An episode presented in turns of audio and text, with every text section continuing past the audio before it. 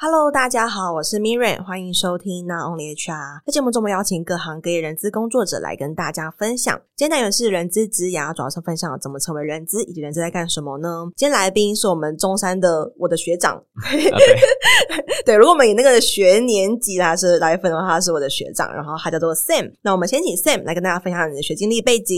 大家好，我是 Sam，然后我是大学的时候毕业于中山的气管系。因为企管的时候其实会学呃产销人发财，所以后来我就是觉得我诶我好像对 HR 蛮有兴趣，后来就是念的中山的人管所，然后在人管的期间也去国外交换了一年左右的时间回来这样子。刚出社会之后，我其实就是一直从事 HR 工作直到现在。前面两间公司的话都是在药厂，大概待了五年左右的时间，然后在去年的时候就是加入了 retail 这个产业这样，然后大概是到目前为止总共是六年到七年左右的人资经历。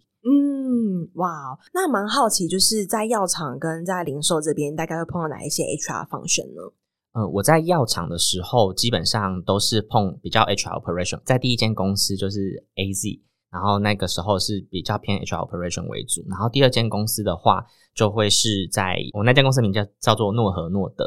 是一间丹麦公司，然后主要的工作内容还是会有 HR 的 operation，但是还会加上一些 HR 的专案为主，包含一些系统啊，然后或者是一些呃可能国外给的一些专案等等。然后一直到去年的时候加入到 Uniqlo 这边，就是 retail 的产业之后，才会是一较呃一些比较策略面的发想的工作内容。然后呃在 Uniqlo 这边的分工比较细致一点点，所以我现在我刚进去的时候其实是主要负责雇主品牌为主。然后还有包含也是手上会有一些专案为主，然后一直到今年九月的时候，才再转换到部门，就是换到 LND 这一块。大概是这样子。哦，原来如此，所以听起来其实呃，Sam 的经历可能从一开始在药厂这边比较是负责第一线的执行的角色，然后后来到雇主品牌跟 LOD 这样子比较是专案跟专注在这个方选的面上，嗯嗯嗯，大致上是这样。了解了解，那蛮好奇，因为你刚才说你是呃中山气管，然后产销人发财都有接触到，嗯、那其实你研究所可以选的有蛮多不同的，就是专门的学科，那蛮好奇是什么原因会选择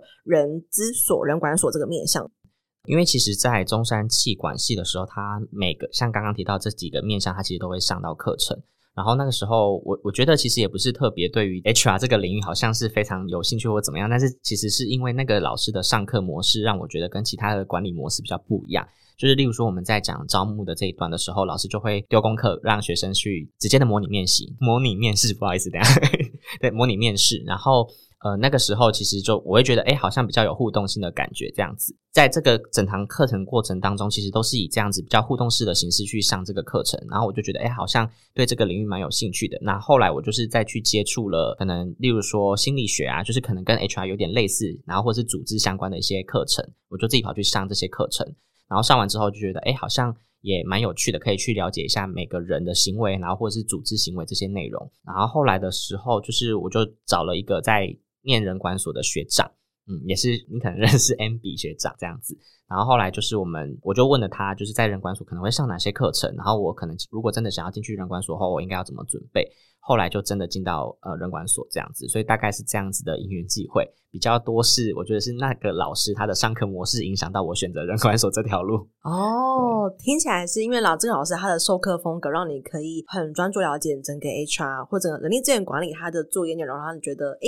就是你有很因为理解、认真理解的程度大了，所以开启兴趣的那个程度也就大了。对，嗯，比较多是这样子。就感感谢那个老师，他人资领域就是获得了一个非常好的人才。那我蛮好，就是因为刚听到说，像在课程当中，老师会让你们实际去做一个模拟面试。啊，担任面试官等等的，那跟你实际后来进入到业界，不论是药厂或是零售业做 HR，你觉得这个呃实际的跟想象之间是一样的吗？或是有哪边比较不一样呢？我觉得，如果是跟我当时在学校学的那些理论，然后以当时我的这个角色来思考我现在在做的事情的时候，我会觉得完全不一样，完全 对，就是很多东西其实不太一样这样子。然后我觉得第一个比较不一样的地方是，学校学的这些理论跟知识，可能有时候不见得在职场上就是这样，就是我们讲的理论跟实物上的差别。那我举一个比较可能大家容易听得懂的这个理论，就是我们在讲招募的时候会有冰山理论，就是可能冰山下的东西是我们会看比较多的东西，然后也是我们觉得诶找对人比较重要的这件事情。但是实实际上你在操作，真的在做招募的时候，有些职位它就是专业性很高，可能在市场上的人才就是那么的少。我举个例子，可能是发码里面有一个职位，它是 Market Access，就市场准入，它会需要去跟可能鉴宝局谈鉴宝价这些东西，然后在市场上的人才其实就是很少。那在这个时间点，如果你要在那么小的 talent pool 里面去筛选，可能真的是要符合这些特质人，我觉得有时候会比较难。在这个时间点，我们可能还是比较多的会看专业的能力的这一块，嗯、然后包含其实很多比较特别的职位，我们对于这些专业性的要求其实还是高的。当然，我们可能常常会讲说，冰山上的东西进来之后训练就好了，但有时候其实就真的没办法马上就是训练完成这样子。所以我觉得那个就是理论跟实务上还是会有一些差距在这样子，这个我觉得是比较大的差别。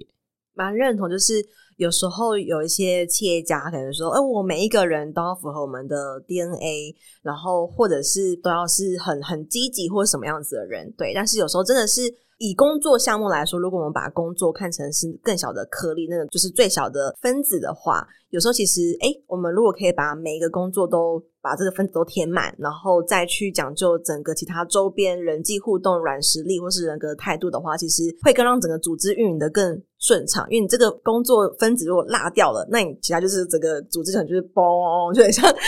就是就是落石一样，都整个整个垮掉了。对，还蛮能够理解刚才 Sam 所提到的。嗯、那蛮好，就是就你现在不论是哎，可能从人资所，然后到实际在不同产业间担任不同的 function、不同的角色，那 HR 的工作。哪一环是让你觉得比较有成就感的呢？比较有成就感的，我觉得会也是有两块。然后第一块，我觉得是呃，运用我自己在研究所或者是在这过程当中所学的一些知识，然后去帮助到组织的成长的这件事情，这样子。其实这件事情，我觉得我意识到的时候，是我在前公司，就是诺和诺德，我简之后简称 NN，这样可能比较快。就是在那个时候，我们就是招了一个。新的事业团队这样子，然后从这个事业团队的呃 sales manager 一直到后来的所有的 sales，其实都是我招募的，所以在我自己觉得在那个信赖关系上，其实是还蛮强烈的。就是他可能有真的是组织上的问题，他的组织人员发生什么事情了，然后他的组织要怎么调整，以及我们在做招募的上面策略可能要 benchmark 哪些的 competitors，可能都是他会跑来直接跟你讨论这样子。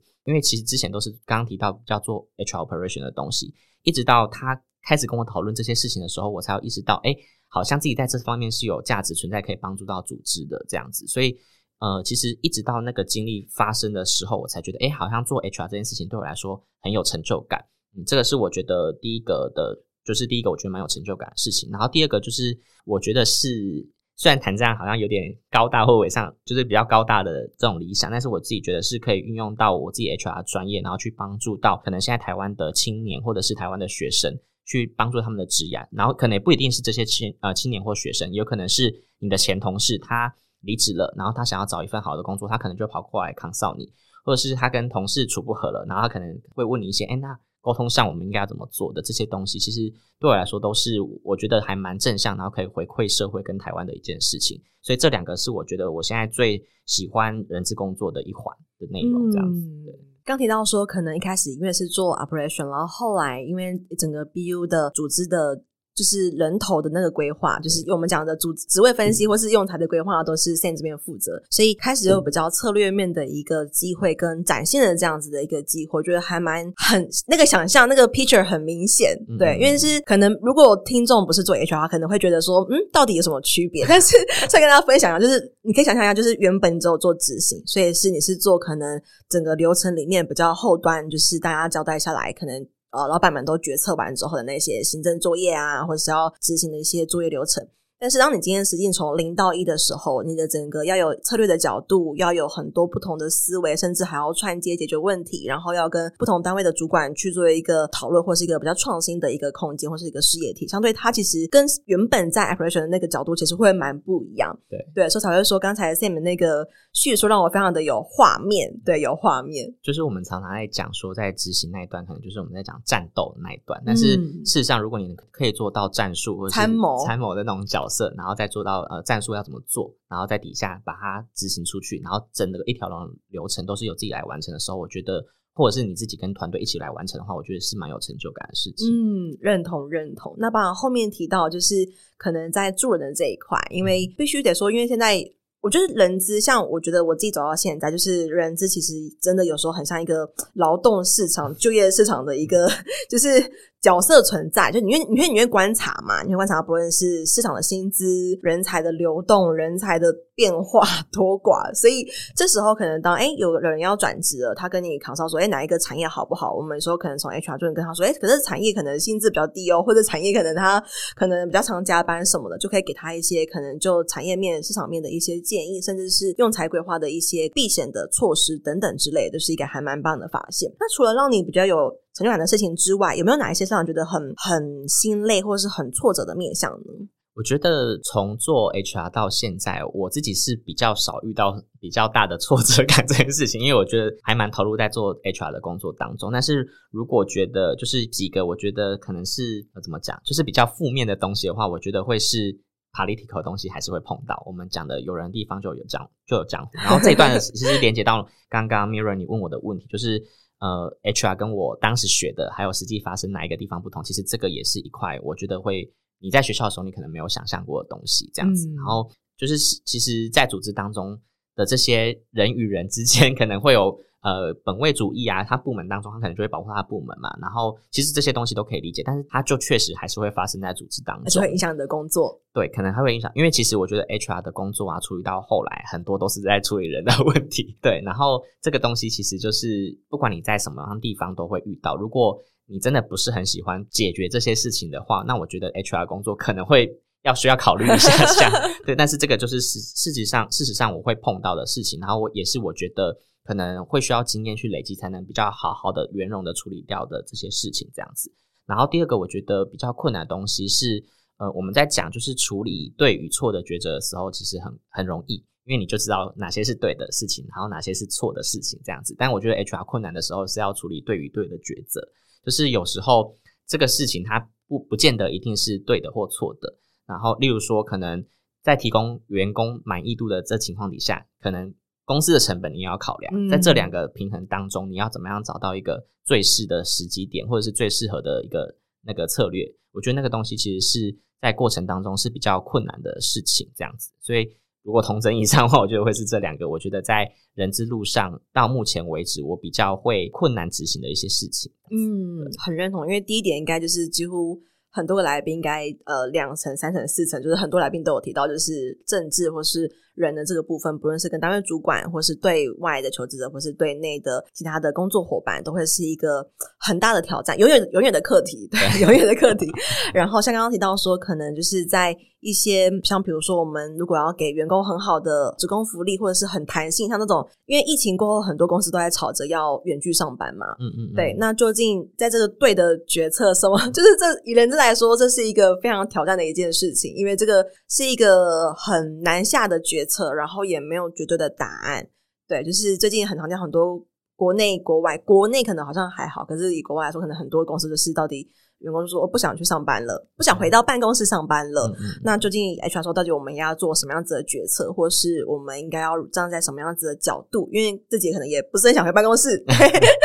对 对，这就会我觉得会是一个还蛮难的，然后也会是很大的挑战。那有时候弄不好，肯定会有一些诶，就是很不好的一个负面的结果。蛮能够理解刚才 Sam 提到的。那像 Sam，像你现在已经就是从一开始的 operation 的角色。然后走到了可能像是呃 L&D 跟雇主品牌这两个都有碰过。那你目前现在未来三年的 career 会什么样子的规划呢？因为我觉得这个规划可能还是连接到我到底最后想要达成什么样的状态跟目的性，就是我们在讲的以终为始的这个概念去思考。然后我自己觉得我。比较有成就感做 HR 一件事情，那就是可以透过我的专业去帮助到组织，然后做到更大的影响力，可能是这整个社会，或是这整个台湾这样子。所以我自己在我可能我们先讲，因为现在讨论是三年，但是如果是以十年来讲的话，我觉得我可能会希望可以做到一个呃 regional 的角色，就是 HR regional 角色，或者是台湾的 HR head 这样的角色，然后去发挥可能更大影响力，直接帮助到组织，然后可能从组织的策略面啊，然后。或者是战术面的的这些东西的发想，然后一直到怎么样去帮助到组织在这个状态底下，他可能需要的 HR 的实务可以被运用上，然后真的是帮助到 business 成长的这个面向的东西。所以回归到，其实我三年内，假设我真的要在十年后达到这样子一个目标的话，我觉得我至少在三年内，在每个方选的这些累积上，专业能力的累积上是一定，还有经验上其实是不能少的。所以可能如果有机会的话，我觉得会是在各个不同的部门再继续 rotate，把我可能原本 four function 的这些东西再做得更深一点。然后第二个就是 HRBP 的这个经验可能要多一点，这样子。就是呃，现在的市场上其实有很多我们在讲 HRBP 的位置嘛，然后。其实 HRBP，我觉得后来那个 term，这这是另外一件事情啊，就是市场上到底怎么定义 HRBP 这件事情。那我自己觉得 HRBP 要做的事情其实是很广的，就是除了我们在讲的策略面的东西，我们在讲那个 HR 的四大角色，它其实每个角色都应该要去做到。那当然是 HR 的角色，策略性角色会变多这样子。那我自己觉得我现在在这几个角色当中，可能在变革的这一段，然后还有做策略线这一段的经验，还是相较来说比较少一点点。所以也是希望可以透过在后来这三年的期间内，可能多碰到一些这样的东西，然后我觉得蛮好的是，我觉得现在在这边就是现在的组织当中，其实是也有办法去呃学习到跟累积这样的经验的。所以如果是以呃未来三年后的规划的话，我觉得会是这一段。所以听到的是，可能 Sam 的最终目标会是一个呃 regional 的 HR，就是 VP 的角色，或者是一个公司的 HR 人资长的一个角色。那可能短期内三年内可能会有更多在策略或是变革这样 HRBP 跟 business 的挂钩，还有整个 business 的成长这样子的一个视野的一个经验的历练。嗯嗯，我觉得很不容易，因为其实我觉得人资这条路真的是很。漫长对的一条路，然后如果要慢慢往上攻攻攻攻攻到那个就是 regional 或者是人长的，就就觉得是一个很漫长的历程，就是非常期待下次再邀请，就是诶如果我们节目还在的话，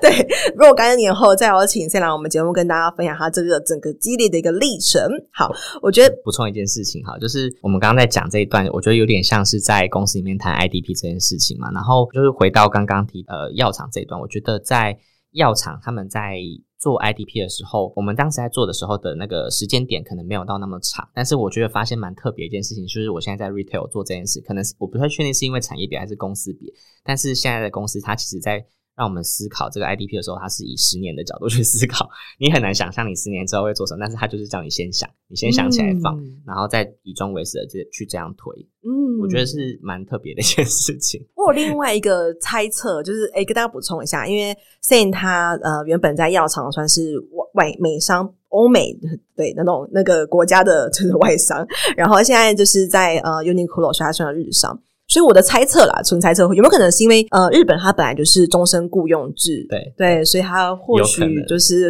都会考虑的 IDP 的那个发展计划就会比较长久一点，对，嗯，有可能蛮特别。在下一集呢，我们也会呃跟大家就多聊聊，跟是药厂还有 Uniqlo 这两边的制作的差异。好，那在节目的尾声，我想要请 Sam，就是你可以给未来想要进入 HR 领域的人一些建议吗？好，我我想一下，我觉得第一个就是回归到做这件事情。我刚刚提到，其实你在过程当中，就是还是会碰到很多跟人相关的事情啦。所以我觉得，对于人的这个同理心跟包容心，一定是会需要有的这样子。所以这个是呃，我觉得在进入 HR，我可能会需要，就我希望可以跟大家分享的一件事情这样子。然后第二个就是刚刚有提到对与对的抉择这样子，这个东西其实就是。我觉得是有耐心的倾听跟处理这些可能没有标准答案的问题是很重要的，因为有时候有些人的态度或者是他的想法就是说他需要很快的去解决这些问题，但是如果你没有这个耐心，慢慢的去解决这些可能没有标准答案的问题的时候，其实我觉得会比较困难一点点这样子。然后第三个就是我觉得也连接到刚刚提到第一点，就是人际的敏感度这件事情，就是你能不能。有意识的去呃察觉到你周围的人，他们有没有什么样的变化，然后去适时的给他们关心或者是沟通这样子的呃一些内容。然后最后一个我觉得很重要，就是还是会需要有保密跟操守在。对，就是其实你的员工如果他今天真的很相信一个 HR 的话，他其实是会跑过来跟你讲很多事情的。那这些东西你是没办法跟他分享给其他的同事的这种状况，但是你又必须要去帮他处理事情的时候，那个道德与 操守可能还是需要拿捏。然后你要怎么样在这个情况底下去帮他解决这些事情，这些事情我觉得也是会需要思考的一些点，这样子。嗯，确实，我最近其实呃，像我们在一些小周末人社群也会多帮学员上这种保密的课，就是到底什么样子的情境，就是 HR 的该与不该说的这个部分，因为保密的人可能大家就是听到听听，可是。直接把它拿到工作场景上，其实很难去应变。嗯，例如说，哎，今天你跟某个人、某个同事聊天，然后你不小心说出，哎，谁谁谁要离职了啊？然后对方其实他根本都不知道。对，对，对，然后就是如果你没有意识的话，可能就说，哦，这是一个呃，我不不小心说溜嘴。但他其实严格来看，他也是一个你没有遵守保密的一个行为展现。对，所以我觉得最后一点算是还蛮还蛮重要的，就是可是。有时候我们可能没有再回去上课或者上一些保密的这种观念的时候，其实很容易在工作中的一言一行或者是任何的一个决策跟行为，就很容易疏忽掉了这个细节。嗯，刚刚那一段我觉得是分享给他可能已经在人资工作一两年，或者是即将进入人资工作者的人的一些想法这样子。但是如果是分享给学生，因为我知道听众可能还是有学生，他可能之后想要朝 HR 这条路。所以可能就会我自己就会有五个地方想要跟大家讲的。然后第一个是，我觉得要好好的评估自己的职业跟兴趣是什么这样子。我我可以理解，就是可能大家还没有进入到职场的时候，你没有真的做到那个位置，你会很难 image 那个位置到底是什么样的状态。但是你可以透过就是在学校的时候，可以透过可能已经出社会的学长姐去询问相关的事情，或者是你的教授或者老师老师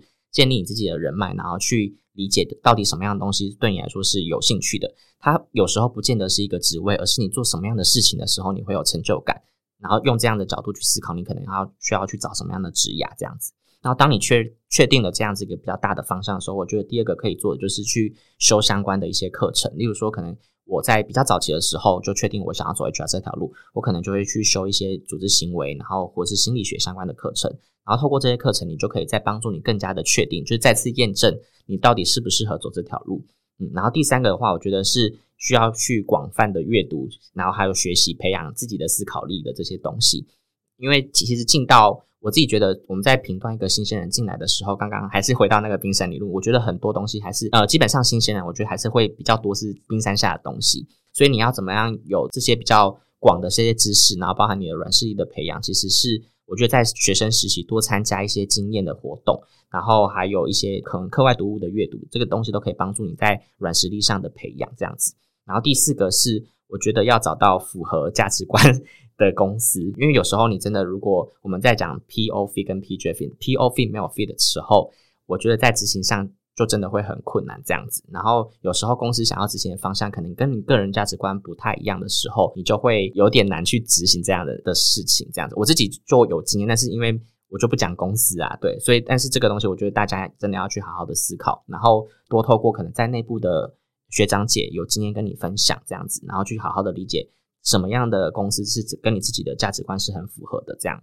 那最后就是，如果你不是 HR 本科系出呃出身的学生，我觉得想要接触 HR 也不是不行，因为其实现在我觉得 HR 不一定真的是要 HR 科班出身的啊，就很多其实都不是科班出身的这样子。但是你可以靠的就是刚刚提到的相关的课程的累积，然后还有你自己的人脉跟口碑，对于产业。先去进行一个了解，包含现在其实资源很多 linkin 上你随便乱连就是连到 HR 的人员这样子，你可以透过跟他们的聊天，然后去询问，就可以在你正式毕业之前先累积这些人脉，然后询问相关的 HR 的内容这样子。所以可能以上的几点东西，我是觉得可以分享给现在的学生，他如果真的想要走 HR 这条路，可以准备的方向。嗯，我觉得很棒，就是第一个就是当你。对一个植物有兴趣的时候，应该去了解它的哪一个工作细项，就是可以把这个植物化成一样是更小的那个分子，工作的项目的分子。因为有时候很多时候你可能只是对，诶，假设以 HR 来说。很多人他们可能只是对面试这件事情感兴趣而已。大家可能其实，但是其实对 HR 的这个职务来说，他可能面试只是在他的人生中的呃某一年的某一个部分，他不一定是他就是一辈子都是在做面试，就是不不全然不绝对。对，所以其实确实刚刚我觉得讲得很好，是可以去分析一下你对这个职位的兴趣是在哪哪一件事情上，然后去可以对自己有更多的一个了解。那我觉得刚才提到很棒的是。对于新鲜来说，其实现在的真的每一个每一个组织或是每一个产业啦，在选新鲜人的时候，还是一样是看他的潜力。对，不见得是看到底你学了什么学科，不见得是看你的成果发表，而是你个人的可能思辨性，或者是一些呃组织能力，或者是表达能力。对，所以我都很鼓励我的就是伙伴或者是一些学弟妹们，在学校的时候能参加各种。学生会或是什么什么呃社团啦，或者什么校外组织、非那种志工什么的都好，就是你可以累积你的这些额外的这种实力，然后让你自己的经历可以更多元一点，而不是只是在知识的学习上。嗯嗯嗯嗯，软实力的培养，我觉得也是很重要的事情。对，而且这个会更更急迫的，因为我觉得其实，在学生时期，如果你有这种。因为学生时期你除了念书，然后如果没有打工的话，其实有很多的时间你可以参加课外的这种呃学生社团。那它其实会让你比你你出社会之后再回头去参加其他的社团累积那个能力的速度会就是更快一点。对，我觉得这集很棒，就是透过 Sam 的分享呢，就是了解到他原来对 HR 的兴趣是来自于他的老师。那后来发现，哎，不一样的地方可能在就是比较是人的这部分，就是我们除了做事之外，就是把人处理好也会是一个很大的挑战。下一集呢三月跟我们分享更多药商这边，还有就是 Uniqlo 他们一些制度上的差异。对这两个产业有兴趣的人资伙伴，记得要收听下一集哦。那么下期见，拜拜，拜拜。没错，到了我们的工商时间，想跟大家分享，我在去年开了一堂线上课程，叫做《成为抢手的人资招募必修的招募漏斗数据思维》。那这中间其实，呃，我萃取了蛮多我过去在做招募很成功的一些原因，其中的一点就是从招募漏斗里面去找出一些魔鬼，因为往往细节都藏在魔鬼都 藏在细节里。OK，所以想跟大家分享这堂课，目前已经有大概将近一百五十位左右的学员加入，那也欢迎大家可以加入课程。然后，如果对课程有更多的兴趣的话，可以在我们的节目资讯栏找到链接，可以点进去做进一步的了解哦。拜拜。